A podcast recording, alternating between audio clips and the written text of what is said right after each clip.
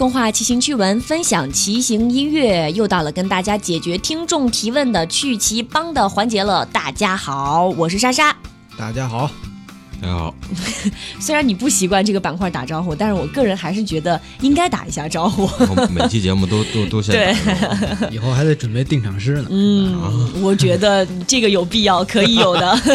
每每期都一样，咱这做太长了。呃，上一次我们是说了五个提问哈，今天还是继续来后面五个提问。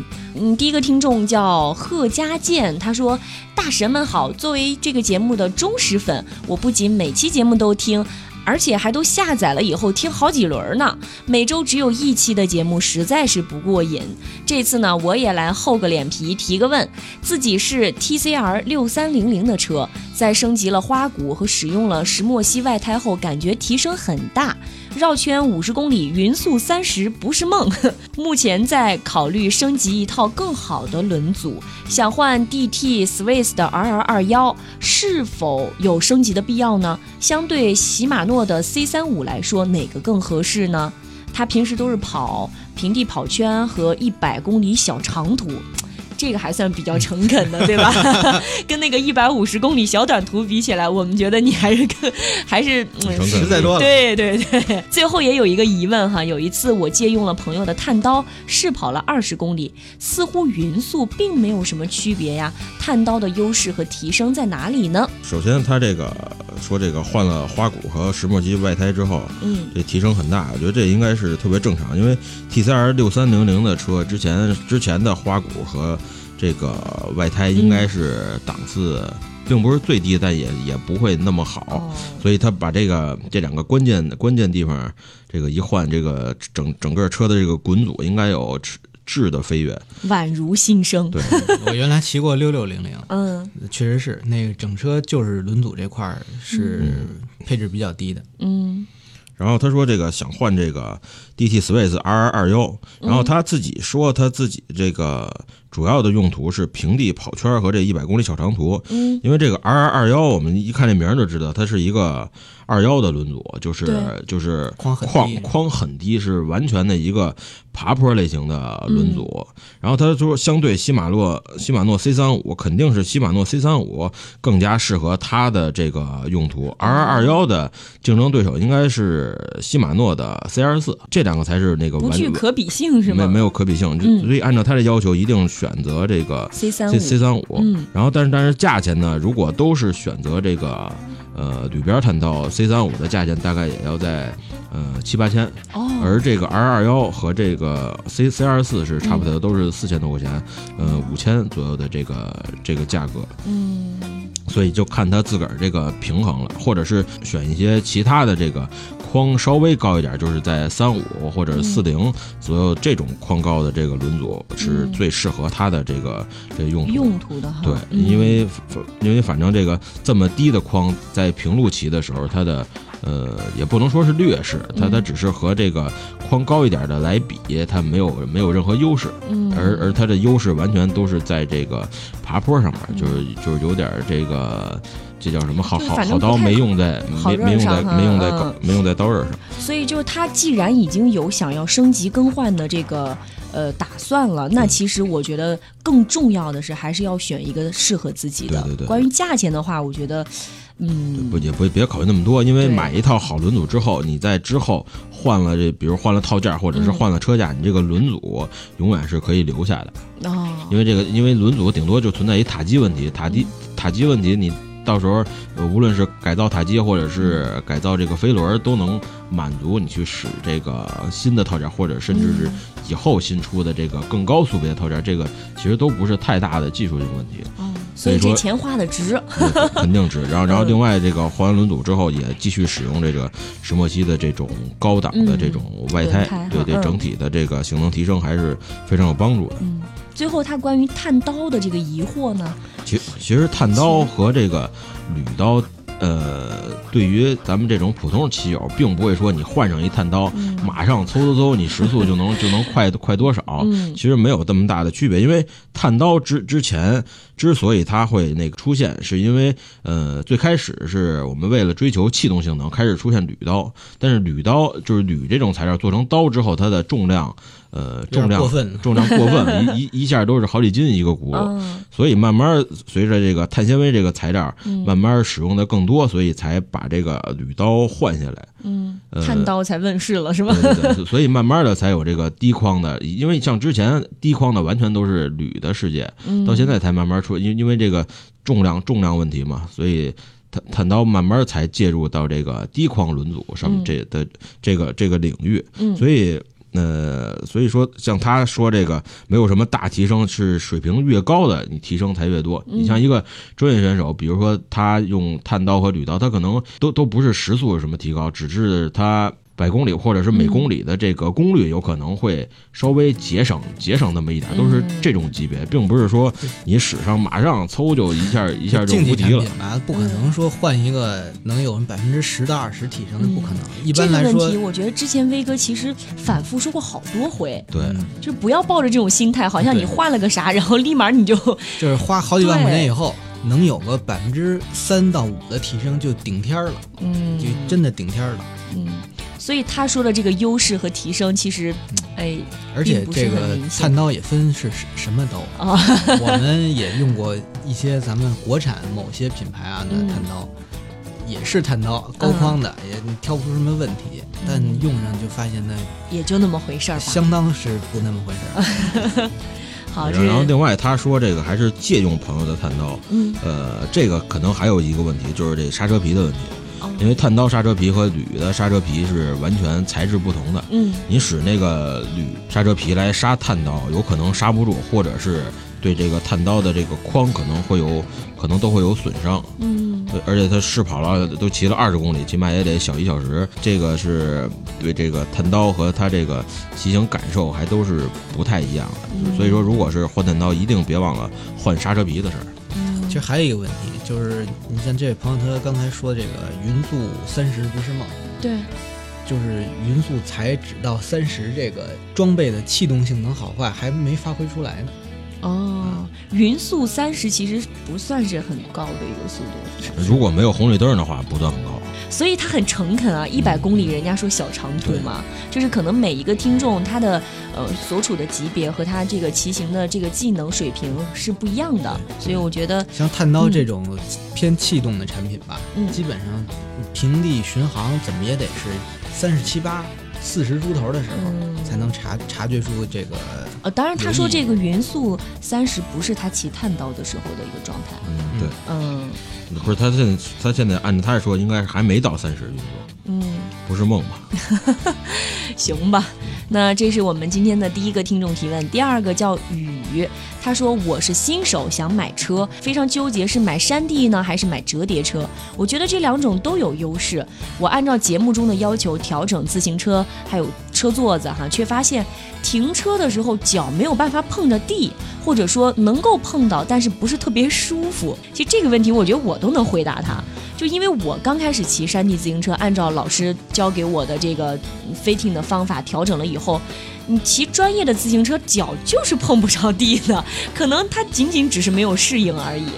你不是在骑公主车了，因为我们平时骑公主车总喜欢哎一刹车脚咵往地上一放 就能稳住，但骑专业的自行车，你看他们下车的那个姿势和正常你骑公主车都是完全不一样的，都是得屁股从座上下来踩到地上，坐坐在大梁上都。对对对屁股不下来的话，嗯也就是脚尖勉强能支上。对，所以其实他现在调到的这种状态是对的，没有问题，呃，就是不太舒服，但不舒服就对了。对，所以有什么别的方法教教他吗？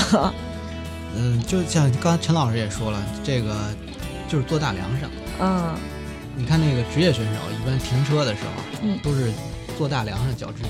对，就是你你得适应这个这个过程。刹车的时候想的就是，当您要停车、嗯下车的时候，在刹车的同时就把这个屁股股从座上挪下来，对对对，整个身体往前倾一下嗯，就行了。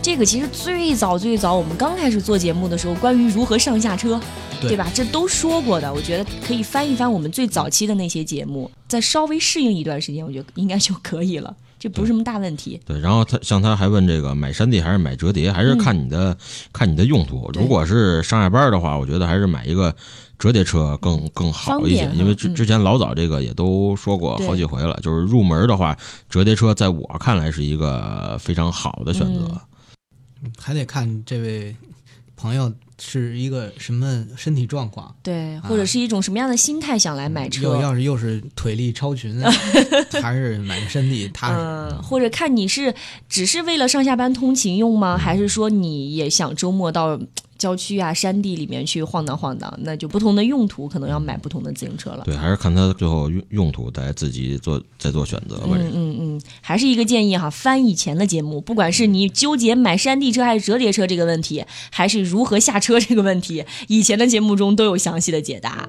呃，第三个听众他的名字叫时来运转，这也是一个老听众哈。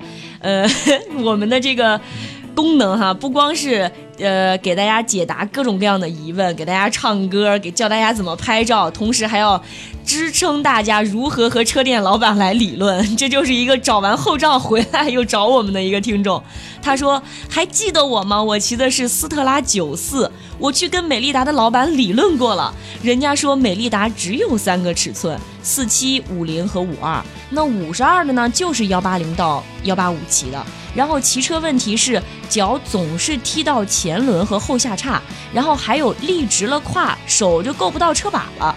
因为我的柔韧性太差了吗？车子哪里还需要加高或者是降低来进行调整呢？我觉得这问题很严重，是的。对，我觉得这是一个很严重的问题啊，嗯这是一个公德心的问题啊。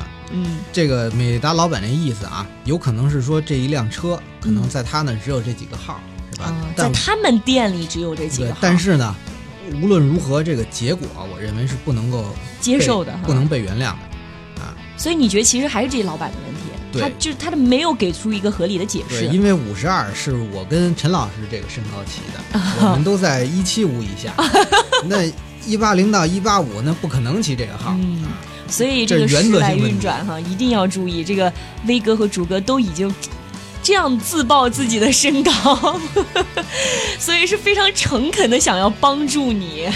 这个车店老板可能真的是不太厚道。车车店老板，不管他是没进着还是美达就没有生产这个嗯更大的，这都是我觉得都是不不可原谅的。嗯因为它就算是没生产，但是它别的型号就算是就肯定得有这个更大54型号，的是吧嗯因为在美达它那个号码的有有对应的这个字母，五十二是 S 到 M 号。是五十二的，五五零的等于是 S，嗯四七的等于是叉叉 S，S 嗯因因为你不能说你没生产大的你就把小的卖给人家，嗯之前威哥说你我看上一双三七的鞋，嗯我我买回来只能跟家摆着，也也也不可能套得上。脚成拖鞋穿，老板也不能卖给你，对吧？正确的是做法应该是老板告诉你这鞋是好看，但是这鞋没有你的码，你穿不了。嗯，这是正确的逻辑。对这个骑车前轮打脚，嗯确实是一个问题。嗯这个就是，而且就是架子小的问题，这个就不需要进行额外的那个解释啊。哦，这个问题就是合理发生啊，只有一种情况，嗯就是有一些骑死飞的嗯朋友，在选择了那个就是，比如原本该用弯叉的，他自己换了直叉之后，嗯有可能会出现。对，这这问题我还有呢，我的梅花就是直插，嗯，脚尖儿就会碰前轮儿，这是这这也是正常的。但是这很危险吧？我觉得。呃，其实没一点儿都不危险，我梅花骑了得有几千公里了，一点儿问题都没有。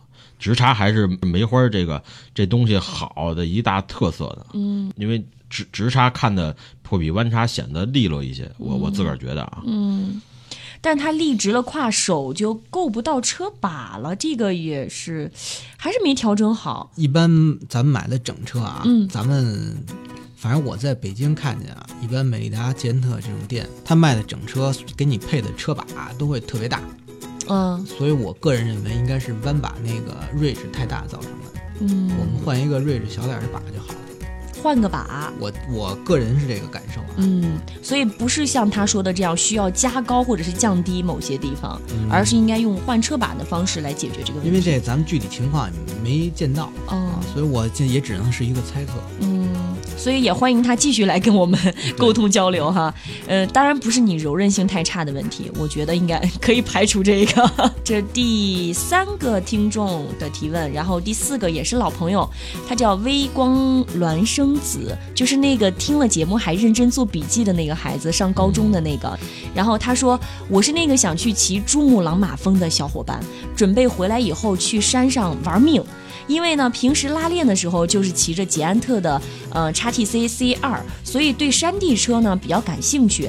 他现在想入门一个好一点的，呃，他说软尾自行车他想买 A M 或者是 F R 系列的。他自己也很清楚，这个 A M 呢比 F R 便宜，可是他又觉得 A M 不是特别好用，升级的空间也不是很大，F R 呢又有点贵，所以又不知道用不用得上。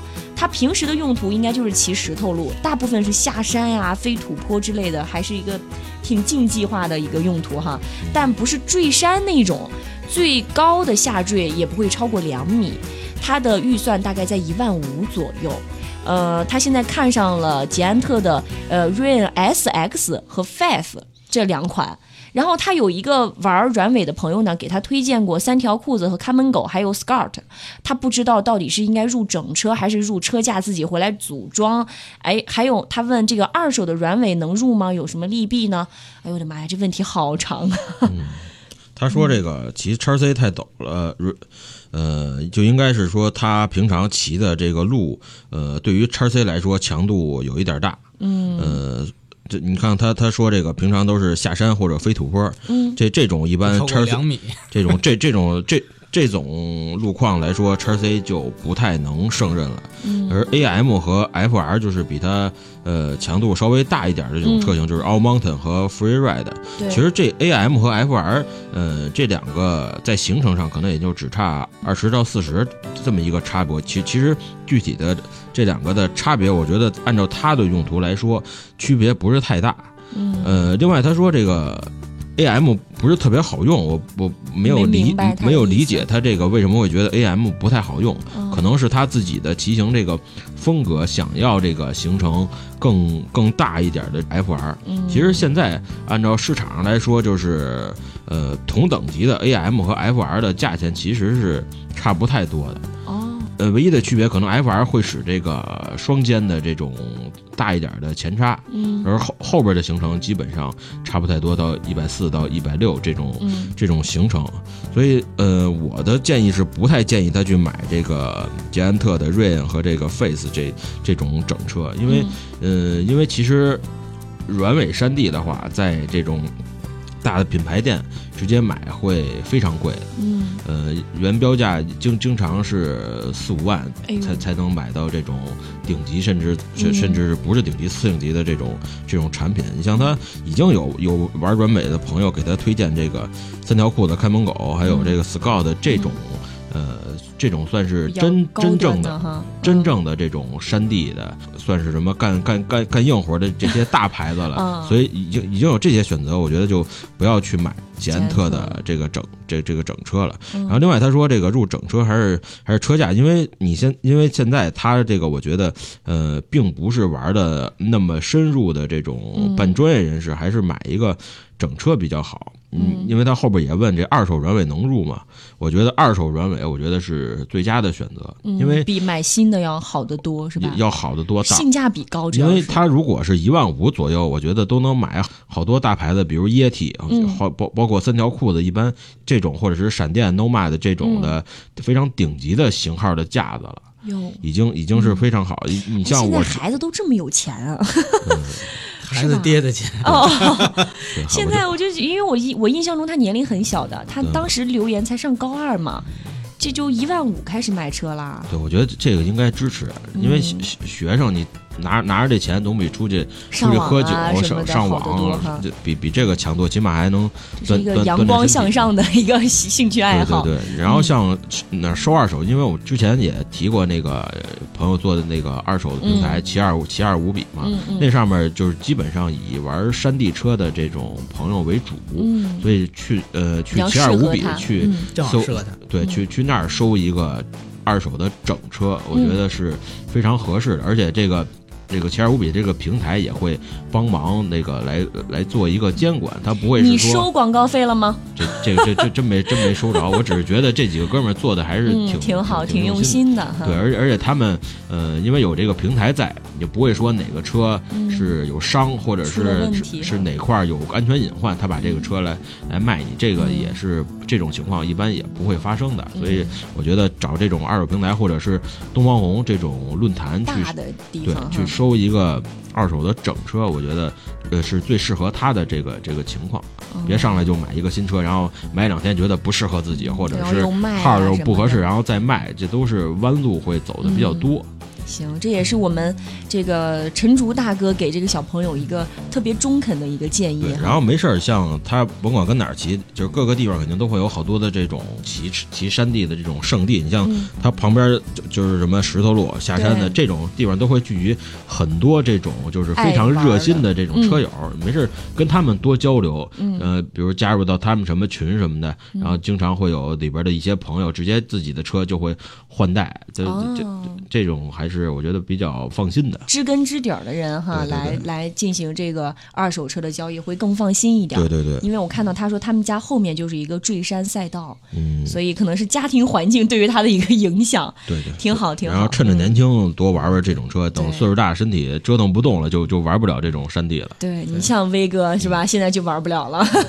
王老师从另外一个角度呢，嗯建议这位小同学啊，嗯就买 FR 就可以了。这 AM 就最好就别考虑了，是吗？对，因为 AM 这个东西呢，呃，基本上属于中老年车友，他就是像陈老师刚才说的嗯那个啊，呃，激情褪去之后嗯，啊，洗尽铅华以后，呃，骑个 AM，有点淡淡的悲凉。对，然后呢 又挺有钱的，毕竟人到中年，经济情况好一点儿，嗯，就装一个很高级、很轻的 AM，然后在山路上挥洒一下，嗯，嗯，假装自己还很年轻。对对对嗯，就一般是这样。对那既然这么青春呢，就 FR，因为毕竟还要考虑到飞个土坡，嗯下个不超过两米的，嗯 这个哎，你觉得不超过两米已经算很高了是吗？对我来说已经非常高了，对吧？这个跟那个一百五十公里小短途有一拼啊！这个一般的 AM 是扛不住这么造的哦啊，所以这个 AM 肯定也是不行。其实从他字里行间，他还是心比较向往 FR 的，嗯他有点往那上靠了，只不过可能碍于钱。但是现在他这个一万五左右的预算呢，又根据刚才竹哥的这个建议，买一个二手的应该完全没有问题完全。没问题。新车也别想了，一万五买新车买不了什么上档次的，然后那个但买二手能买非常好的了，是吧？非常好的。嗯 DH 也不要考虑了，那买完之后会后悔的，嗯，他自己也说 DH 现在用不上。就是嗯呃太重，会发现除了偶尔能骑之外，那个用途太太窄。实实用性比较对，低。建议是第二辆车再考虑。嗯，好，我们也希望有越来越多像这位朋友一样的小孩儿，呃不能这么说，小朋友，对小朋友都能够像运动的小对朋友对对，都加入到这项运动当中来。我觉得他应该不知道有没有上大学哈，像这种爱玩极限运动的男生是非常招女孩子喜欢的。嗯，我这这这这这个还真真真真是看脸是吗？看脸。我觉得咱们这个社会啊，现在这个价值观有问题。对，不是这样的。总之，我觉得这种阳光向上的青年还是会很受欢迎的。一明这这个这种阳光型，明明就应该战胜小鲜肉型的。对，这个莎莎姐姐投你一票，给你点个赞现不过。现在像车友方面，还是骑公路的比较占便宜一些，就是在你刚刚说这方面，嗯因为骑完山地飞两米的坡儿下来，下来跟土猴一样，就完 完蛋了。但是这种男人很勇猛啊！很 很勇猛，没有人认。现 在你这传递的价值观不对，我跟你说，小朋友不要受他影响哈，继续玩下去我。也姐姐支持你，我我支持陈老师，啊打住。因为因为你考虑到有一定要带着女朋友一起去骑车的话，嗯你那儿咣咣飞大大土坡，不是啊，但是我是这么考虑的哈，就是他能玩得了这个的话，他也一定能骑得了公路车。一定能骑，但是骑得了公路车的人未必能玩得了这个，嗯基本上玩不了。是吧？所以还是有值得吹嘘和炫耀的地方在的。对嗯，我还是站他这一边。好小朋友加加油！对对对，加油加油！然后，嗯、今天的最后一个听众提问，他叫 Hello，然后他说他平时爱运动健身，半年前喜欢上骑行，现在他还在长途的路上。嗯，这个应该是前几天给我们留言的了。当时说他已经骑了六百多公里了，全程是一千一百公里。我觉得当他听到我们这期节目发布的那天，也许他都已经骑完全程了。这肯定得去 嗯，。他说他骑的是他爸爸的一款呃凯路士的旅行车，不知道他是多少钱买的，但是呢骑着也很舒服。嗯、唯一一点不好的就是这个车很重，爬坡非常累。然后他这几天呢，在边骑车的过程当中，也在听我们趣骑电台的节目来学习。他发现自己对于自行车了解的太少了，所以他想回去以后呢，就买一辆好一点的车。到底是买山地车呢，还是买旅行车呢？是买品牌整车呢，还是自己组装呢？这个问题跟刚才那个有异曲同工之妙哈。他说我的预算大概是一万块钱左右的车，我骑车的需求就是锻炼身体，一周骑个三到五次吧，每次呢至少三十公里，我是这么打算的。长途的话呢，我觉得一年至少一次一千公里以上的。我现在骑的这个车子好重啊，我想要一辆轻一点的。然后他也看了很多的帖子，他说有的大神把车装到十公斤以下，而且。不牺牲性能，不知道一万的预算能不能做到？我觉得这个还是很简单的吧。对，还是很很简单，一万以下、十公斤以下车，在各种类别都都是没有什么问题的。因为他说十公斤，我一想想二十斤了，这车本身就很沉了，已经。一万块钱装出来车，如果比如按公路说，嗯呃，装到八公斤应该是没有什么问题。哦而山地的话，应该是装到十公斤以下也是就将将好，将将好，没有嗯什么问题。但是他到底是还在纠结是买山地还是买旅行？这个你们觉得哪我觉得肯？定还是买一个正经的旅行车，因为他现在也说了，一年至少骑一次一千公里以上的，这还是非常非常长的一个一个嗯一个长途了。我觉得他很厉害啊！嗯半年前才喜欢上骑行的，现在已经开始了全程一千一百公里的大长途了，这这已经就确确实已经很很很厉害了。像威哥一样是个行动派啊！他我看他名字应该像我一样是游戏玩家。啊，是吗？就是我我有有一种那个说走咱就走这种感觉，你知道吗？所以推荐的是买旅行车，是吗？对，买整车还是组装呢？整车组装，其实像之前我们说过一回这个关于旅行车的那几个、呃那几个大牌子，像这就直接推荐买咱们国内的那个不死骑，哦弄，一个架子的，我不知道他是卖架子还是卖整车，应该是卖应该是整车，整整车他应该也就是几千块钱，对，花不了一万吧，我觉得。花不了一万，然后再加加上一点些许的改装，嗯，呃，可能都这这，如果是买这种就是成熟的旅行车牌子，已经不用做什么改装了。然后另外，我觉得他老说这个车非常重，爬坡累。嗯。其实这个爬坡累不累和这个车没有什么太大什么车？爬坡都很累，就跟我那天说我跑步，脚后掌那个着地也觉得也很累，没是一样道理。不累的，嗯，所以跟跟车沉没没有什么关系。前前两天看坡。